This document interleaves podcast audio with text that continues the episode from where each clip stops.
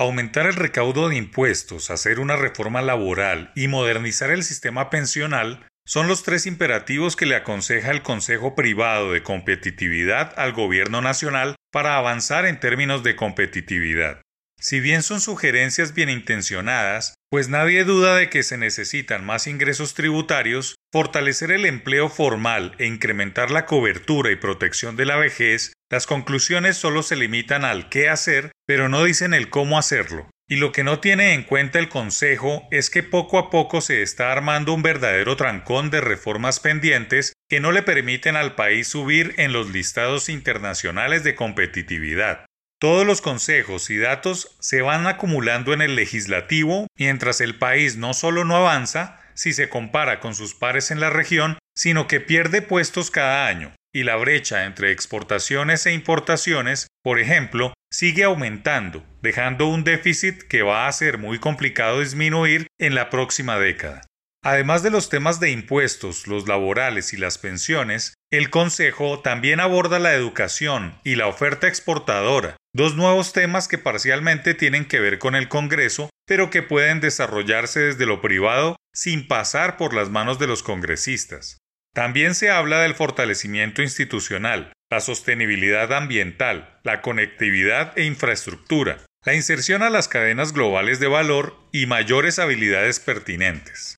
Toda una lluvia de reformas pendientes sobre las que hay no solo suficiente ilustración, sino sensibilización. Pero nada avanza y el sector productivo tampoco ha desarrollado un plan ambicioso para hacerlas realidad. No hay una hoja de ruta en la que participen varios sectores con el objetivo de sacar estos pendientes adelante y no seguir dando recomendaciones, sino comunicando acciones concretas.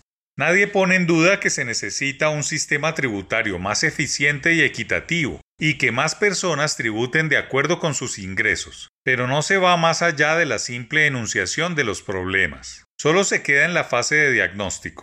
La pandemia cambió la agenda global, obligó al gobierno nacional a endeudarse y a aplazar el trabajo con el legislativo. Pero ahora lo más necesario son los esfuerzos conjuntos para acelerar reformas y descontar el tiempo perdido que superará los 12 meses en los que se ha estado solo concentrados en manejar la crisis del COVID-19.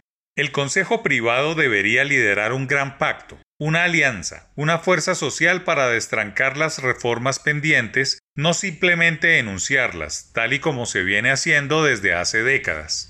Es un momento de ayudar a reactivar la agenda país en todas las materias. Impuestos, pensiones, educación, ambiente, desempleo, etc. Todos son temas urgentes que requieren una labor a fondo por parte del sector productivo en asocio con el gobierno nacional. Nadie duda que hay un atasco de reformas pendientes para recuperar y saltar en términos de competitividad.